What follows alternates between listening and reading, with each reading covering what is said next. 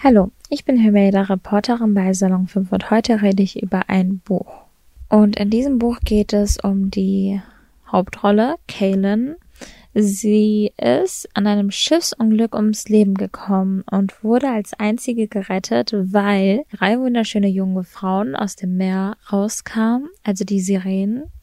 Denn als sie am Ertrinken war, hat die See sie gefragt, ob sie leben will. Und sie meinte eben, dass sie alles geben würde, um zu leben. Und die, sie hat drei, vier Mal gefragt. Und sie meinte eben, wirst du mir dienen? Und sie meinte, ja. Und dann wurde sie quasi gerettet. Und es kamen dann drei Frauen hergeschwommen. Und weil diese Frauen, also diese Sirenen, haben dafür gesorgt, dass dieses Schiffsunglück passiert. Denn sie füttern die See. Klingt ein bisschen verrückt, aber sie singen die Menschen sind am Boot, am Steg, finden das so wunderschön, diesen Gesang, und springen ins Wasser und die See wird gefüttert. Also sie ist das quasi. Kein Kopfkino haben. Auf jeden Fall. Und Kaylin war jetzt einer von denen und wurde gerettet, aber sie muss 100 Jahre der See dienen. Sie ist zwar ein ganz normales Mädchen, sogar ein wunderschönes, weil die Sirenen alle wunderschön sind, aber sie gehört dem Meer, sie muss dem Meer, der See, muss sie dienen. Und jeder Mensch, der ihre Stimme hört, muss sterben. Außer wenn sie singen muss eben mit ihren Schwestern. Also diesen anderen Sirenen. Sie nennen sich untereinander Schwestern. Das sind drei Stück, die heißen Miaka, Elizabeth und Aisling. Daher müssen all diese Mädchen zusammen schweigen. Denn sobald einer deren Stimme hört, stirbt diese Person damit man die Situation von den Mädchen jetzt versteht, erzähle ich mal so ein paar Grundinformationen. Kaylin ist ein ziemlich schüchternes Mädchen. Sie hat nie wirklich was mit anderen zu tun, außer mit ihren Schwestern. Sie tut und macht, was sie will und sie recherchiert gern. Einfach nur über die Menschen, die sie in den Tod gestürzt hat. Also die Menschen, die auf diesen Schiffen waren und gestorben sind. Äh, sie hat so solche Bücher und sammelt alle Informationen über die. Das ist quasi so ein Hobby. Für mich, also wäre ich in dieser Situation, würde mir das kein bisschen weiterhelfen, weil ich kenne dann diese Person krasser, die ich quasi umgebracht habe und dann recherchiere ich nochmal über die. Das, das wäre ein bisschen too much für mich. Aber da ihr das hilft, ihr so drüber hinwegzukommen. So quasi, ich hab's abgeschlossen okay, es ist vorbei. Und natürlich jedes Mal, wenn sie singen muss, muss sie schrecklich weinen und sie kann es nicht tun und dies und das. Es ist auf jeden Fall sehr, sehr krass. Und ihre Schwestern sind mehr diese Partygirls. Ähm, die eine zeichnet gerne, also malt gerne. Ich meine, Aisling ist jetzt woanders, die lebt allein und später stellt sich noch so paar Sachen über sie raus. Ich weiß nicht, ob ich es erzählen werde, mal gucken, denn ich will keine Spoilers geben.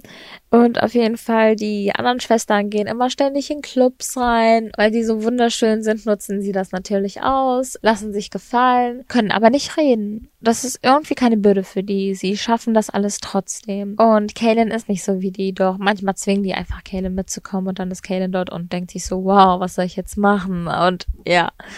Sie mag es einfach nicht so sehr, unter Menschen zu sein. Und was man noch wissen sollte, ist, dass die Schwestern nie wirklich die ganze Zeit an einem Ort leben, weil Sie werden 100 Jahre nicht alt. Sie müssen also 100 Jahre der See dienen. Und wenn sie fertig sind, leben sie ihr Leben ab da, wo sie quasi gestorben sind, aber so wiedererweckt wurden, weiter. Und das ist so zwischen, ich meine, 16 und 21 oder sowas. Ich bin mir nicht sicher, aber so, so um den Dreh war das. Ja, ab da können die das dann wieder weiterleben.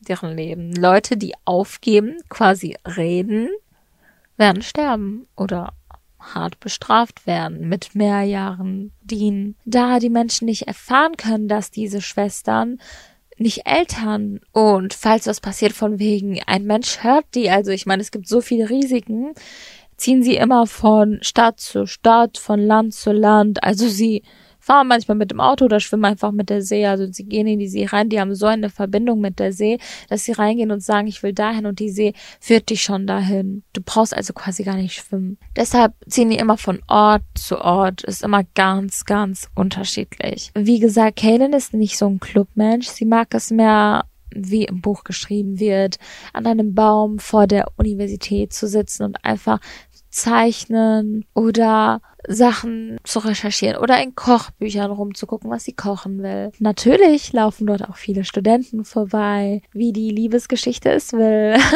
Und wie die Bücher nun mal so sind, hat Kyra Case dafür gesorgt, dass ein Junge da vorbeiläuft. Kinley heißt der. Ja, er hat sie dann angesprochen. Ich weiß nicht mehr genau, was er gesagt hat. Ich glaube, das war eine Szene, wo sie in Kochbüchern geguckt hat und er gefragt hat, veranstaltest du eine Party oder sowas? Auf jeden Fall, so haben die beiden sich kennengelernt. Normalerweise wäre er einfach vorbeigelaufen, aber er hat trotzdem mit ihr versucht zu reden. Kaylin hat einfach nicht geantwortet, weil sie wusste, er geht gleich sowieso weg. Aber Kinley ist nicht so ein Typ. Er blieb die ganze Zeit dort, hat versucht mit ihr zu reden. Und später, als er sich eben vorgestellt hat und auch erwartet hat, dass Kaylin sich vorstellt, hat sie mit Gebärdensprache geantwortet und dann dachte er sich, wow, sie hat mich die ganze Zeit nicht gehört und sie kann nicht reden. Der meinte, du hast die ganze Zeit von meinem Lippen gelesen.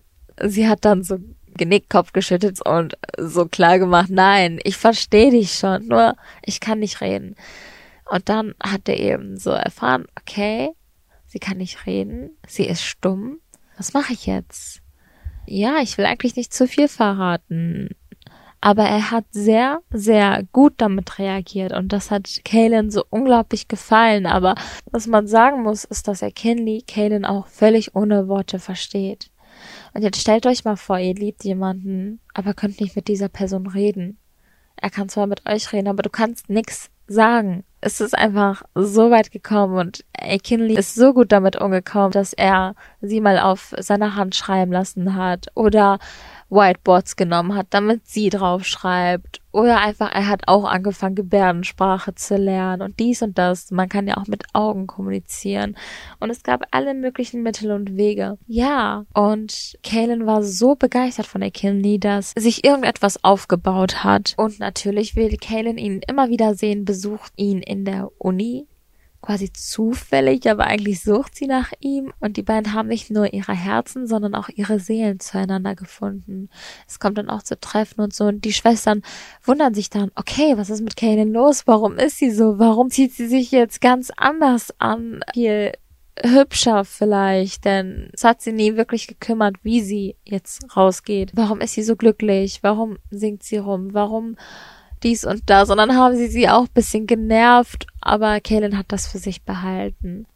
Doch das Problem war, Kaylin konnte eben nicht sich in den Jungen verlieben. Also es kam schon die Liebe, aber ich meine, wie ist das möglich? Also wie hätte das klappen sollen? Denn sie wird nicht älter, aber Candy wird immer älter. Er kann reden, aber sie kann nicht reden.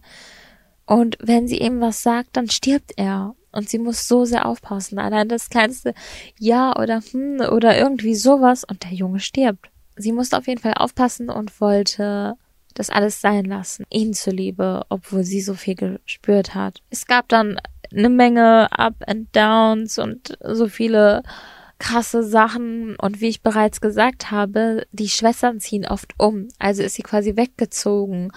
Ähm, und er wusste eben nicht, wo sie ist. Naja, wie man sagt, die Liebe findet immer seine Wege, hat es auch bei Kelly und Kaylin bisschen funktioniert. Also die beiden haben sich natürlich danach wiedergesehen. Die hat sich vor der See versteckt. Und die beiden haben wirklich deren Leben schon etwas ausgelebt. Ich will nicht tiefer ins Detail reingehen, weil ich keine Spoilers geben will.